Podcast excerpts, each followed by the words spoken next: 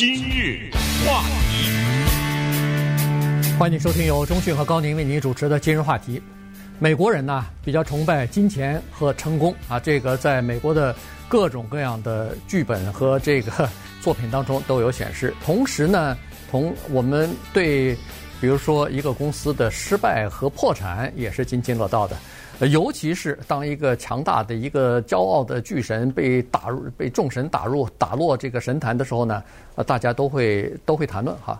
那么今天呢，我们就讲这么一个公司 WeWork，呃，他们他的这家公司和这个创办人他的这种叫史诗般的崛起和 绚丽多彩的这个呃衰落哈。他这家公司成也是一个人，败也是一个人。嗯就是他的这个创办人 Adam Newman。嗯，为什么讲他呢？其实这个事儿已经过去一段时间了啊。他的离开已经是去年的事情，早已经被总统大选啊、族医之争啊、疫情啊这些早都淹没了。但是呢，有的人没忘。于是呢，在昨天的时候有本书出来了。这本书的名字呢很有意思，这本书的名叫《Billion Dollar Loser》。亿万美元输家，呃，讲的就是这个 Adam Neumann 的故事。我们稍微看了些评论啊，觉得很有意思。因为其实去年的时候呢，我们已经在关注这个人。为什么呢？因为去年发生一件特别大的事情在华尔街，就是这一家公司是做好了万全的准备，准备在华尔街登陆啊，准备上市。然后就在谁都没有想到的情况下。哐当的一下，就没了，就不是没就没上市，停止了，停了，取消了。啊、然后，Adam Neumann 也被赶走了。然后突然之间就这么大的一个转折。然后呢，当然在这本书也有所，这这个书呢不是 Adam 自己写的，所以他不是自传，他是一个叫做 Reeves Whitman 的这人写的。这个书呢对 Adam Neumann 是不客气的，也就是说这个书应该说是给他。咱们说白点是抹黑的一本书，不是特别的觉得这个人不得了的人。其实事情就是这样，Adam Newman 这个以色列人，如果他今天他的 WeWork 这家公司成功的话，成功的上市，然后他大量的推广和弘扬他的这种办公室文化的话，那将是全世界工业史上或者商业史上的奇迹，因为它是步什么 Uber 啊。Airbnb 啊，对不对？对，是 步这些后尘。也就是说，我汽车的问题解决了，啊、呃，我可以当司机，也可以坐别人开的车，彻底解决了这个问题。我的住的问题可以解决了，我不用住五星酒店了，我到了海边找个人家就行了，谈好价钱，这个问题解决了。哎呦，还就差这么一个件事没解决，怎么我没想到啊？办公室啊，对不对？他。Adam Neumann 把这个想到了，他给你解决了。如果他成功的话，他就是商业界的一个英雄。他怎么从英雄就变狗熊了呢？对不对？咱们就为了让大家了解这个人物和这本新书，我们先介绍一下什么是 WeWork，对不对？对。他是怎么跟 Uber 和 Airbnb 同样的登陆，而且他怎么有辉煌的前程？为什么到了今天的这个地步？WeWork 两个英文字母拼在一起，We。我们 work 工作啊，它这个非常巧妙，这个这个起的说实话是非常好的，因为它把 we 把我们呢当成了比较主要的这个字啊，所以呢，它可以 we work，它可以 we live，它可以 we 什么 we life，这是 life，这是它的系列，都是它的公司都是 we 什么什么。对对，这个我就是这个口料呃，这个口号非常的响亮，所以呢，这个想法也非常的好，这就是为什么。可以吸吸引大批的这个投资人啊，在还没有上市之前烧钱，然后最后呢，呃，上市。在去年夏天要上市之前，这家公司的估值，尽管是它是二零一零年就已经创办了，估值已经到了四百七十亿了。但是后来一下子，呃，因为它这个 IPO 就是上市的那个报告里边呢，披露了太多公司里边的问题和风险，所以一下子呢。就出现大的问题，把整个的上市计划全部取消了哈。连麦当当的钱也砸进去了，连麦当当都给投投了。哎，所以就咱们就先从他的这个小小的理念开始说起。为什么他 WeWork 是什么理念？它的赚钱模式是什么东西呢？哎，它是这样的，在美国啊，有很多小的企业，就是创业的人士吧。但是呢，这些创业人士一开始的时候呢，他们是资金是没有的。嗯，有很多人我们都知道，什么苹果啊，什么 IBM 啊，什么很多公司，包括 Google 啊，这都是在自家的车库里头，对，先开始的，先开始研发，先开始设计。那好了，这个 Adam 就想了，说如果我要是可以给他们提供一个短期的。这个办公的地方的话，那该多好啊！有的人可以租一个办公室，在我的这个豪华的 downtown，比如说大楼里边，纽约第五大道的这个某一个呃历史古迹的这么一个办公大楼里头，租一间办公室，或者一张或者是哎桌租一张办公桌，嗯，然后我给你配套的服务还不行吗？比如说你办公桌、电脑、呃 WiFi、无线上网。然后什么公公公众场所有这个咖啡机，有这个各种各样的东西，传真机、打印机，哎，你都都可以给你提供。同时呢，还有这个 receptionist，就是接电话的，都是公用的。是，这多好啊！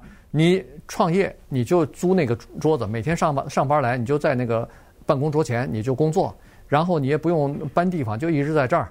你给我交个月费，再加上一些其他的服务费就可以了。然后你约客户来的时候，你你到这个你到 Starbucks 星巴克咖啡店什么的不太正式吧？人家一看就知道你大概呃可能底气不足或者什么。哎，到这么好的一个豪华呃非常正式的一个办公场所，人家不知道你是短期租的。没错，没错，对不对？嗯。所以在这种情况之下呢，他真正的就迎合了很多这方面的需求。对，你想一想，你租一个办公室，你要不要付电费？你要不要付水费？你要不要付清洁费？你要不付各种各样其他的各种保险啊什么之类的，他全给你包了。除此之外，这个就叫做共享办公室。呃，简单说，除此之外，他为什么会成功早先？就是因为他请的是真的是一流的设计师。他有一些公共地带，大家到网上你打这个 WeWork，你看一看那个办公室设计。你你马上就想去上班去，你知道吗？对，它有公共地带，那简直是绿树成荫呐！在一个大楼里面设计的这种小桥流水啊，呃，还有图画呀，什么大理石啊，就是他把这个地方设计的特别的舒服。这个钱你不用出，四十五块钱起跳，一个月四十五块钱你有吧？名片你印，我的办公在哪儿？新加坡洛杉矶，全世界一百二十个城市有你的办公室。你交个月费，就像 A 那个叫什么 Airbnb 一样，你到了新加坡，你就那儿有张桌子等着你的，对不对？你其他的这些繁琐的这个办，包括办公室的接电话的员呃这些员工全都不用雇，然后一通你把电话写在名片上，一通电话一个极其专业的人在那接电话，对不对？对。某某公司，你找谁？好，请稍等，接过去了。就是基本上讲就是这么一个概念，但我说四十五块钱那是基本的起跳了啊，它有呃短，那是你的资格可以使用它服务的一个资格费而已，一个资格费，对，有短约长约，但是都是比你自己租个办公室要便宜很多的，对，啊，稍待会儿我们去看看他怎么回事，他就就这个人就毁了。今日话题，欢迎继续收听由中讯和高宁为你主持的今日话题。WeWork 它的创办人 Adam。Neumann 啊，他是呃以色列人，他在以色列我们都知道，一个男性必须要当兵啊，所以呢，他呃这个毕业之后，大学毕业之后就当兵，当完兵以后呢，曾经在这个 Kibbutz 这个以以色列的这种集体农庄里边生活过一段时间啊，这个有点像有点像中国的人民公社吧，对，就是乌托邦吧，这种社会，乌托邦的这种呃集体生活啊。那为什么要提这一段呢？因为这个。乌托邦的这个理念，在他后来的经营当中也体现在里边。同时，这个集体农庄的生活方式呢，也在他的管理模式当中体现出来哈。所以，这个他借鉴了一些这个东西。那个时候呢，他就有两个目标想要实现：第一个要成为亿万富翁；第二个是要拯救世界。啊，基本上就是这两个目标。嗯。然后呢，他也知道一些具体的方法怎么做，比如说包装自己啊。然后去推销自己的产品啊，然后呃使自己变成一个明星，然后由由自己来带动一个产品。这时候呢，他就想什么产品比较好呢？第一开始他想到的是高跟鞋啊，这个他那高跟鞋和一般的人不一样，那个是可以伸缩的那个跟儿哈，所以呢，呃有很多人上班的时候必须要穿高跟鞋，职业女性，但是不舒服啊，所以呢他那根儿可以收起来，然后到了。呃，哦，带弹簧的啊，对，然后还可以拉出来，啊、所以它它是这种可以收缩的。嗯、那这个这个是有很多市场的，女性穿高跟鞋，呃，脚痛苦的要死。那如果要是能当平底鞋走，嗯，顺便需要的时候再拉出来，多好啊！但是。这个想法后来失败了哈，由于各种原因。嗯、后来他又弄了、哦、我准备追求一下，不是不是，你想想是有道理哎。对，说这东西，对他他注意到了生活当中人们需要什么东西，他他注意到了，至少是对，对吧？到底能不能产出来，那是另外一回事。嗯、然后第二个产品就是儿童那个裤子。儿童的那个裤子呢，它有一个小的精巧的东西，就是它自带一个护膝。哎，护膝啊！这个儿童现在的年轻人还不是，他是那幼儿在地上爬啊，对，在还不会走路的时候在地上爬。对，现在年轻人呢，他见不得自己的孩子啊，在在爬的过程当中膝盖被受伤啊，或者伤到什么的。哎，他弄了一个这个带护膝的裤子，这个变成了一个小小的畅销商品呗。嗯，呃，这个算是他。呃，高跟鞋失败了嘛，对不对？对。呃，他这个小裤子这件事儿呢，还让他赚点小钱，然后他把公司给卖了，于是呢，他开始萌生了关于就是所谓呃，连这个叫共享办公室的这个计划，就跟他的太太，他太太是呃叫呃呃叫做 Rebecca Paltrow，你听这个姓你就知道，她是好莱坞影星 Gwyneth Paltrow 的表妹吧？呃，不是堂妹，好像是啊，是这么一个亲戚。他跟他太太两个人，还有另外一个人呢，他们三个人。就成立了这家公司，但是呢，就是人是什么人，就决定了他的经营方式和他最后是否成功。这个人呢，是刚才讲过是好大喜功的，他要拯救全世界，而且他花很多钱研究两个东西。你听了，你可能想笑，但是呢，呃，你你知道他在研究，一个是怎么长生不老，对，他要研究一个东西，就让他永远活下去，而且还是年轻。第二呢，就是他要。研究一个政治体制，就是美国有美国总统，英国有英国首相啊，中国有国家主席。他要研究一个职位，就是叫这个人叫世界总统。呃，这这个人能够统治全世界，那就是他。对，他研究这个东西，那你可想他心思在这儿的话呢，他的下面的管理就是刚才你说的公社啊。首先，他的公司在 WeWork 这家公司，后来上市以前才发现漏洞百出，不上市你遮遮掩着就算了，对不对？你想上市，全都给我摊出来。首先，他的公司是啤酒管够的，管管够的。他这个公司的人每天喝得烂醉，在那上怎么上班？哪有这样的公司啊？老板啤酒管够。后来到了这个程度，就是说被人家投诉以后，他限制一个每个员工每天限喝四瓶啤酒。这什么公司啊？嗯。然后就是他那个大麻室。对。